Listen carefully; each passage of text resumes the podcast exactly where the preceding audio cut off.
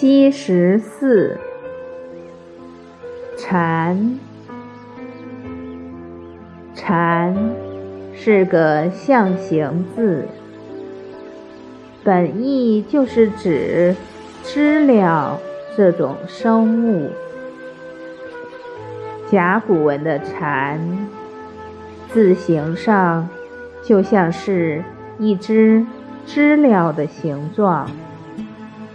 上面是头部，下面是身体，两侧还有一对翅膀。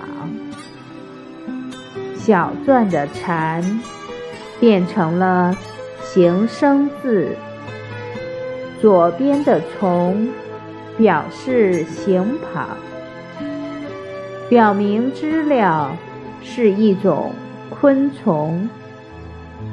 右边的“单”代表身旁，“禅”字的本意一直沿用至今。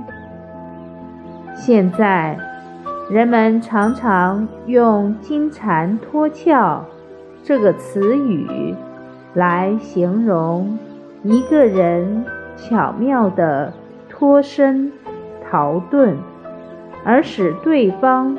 不能及时发觉。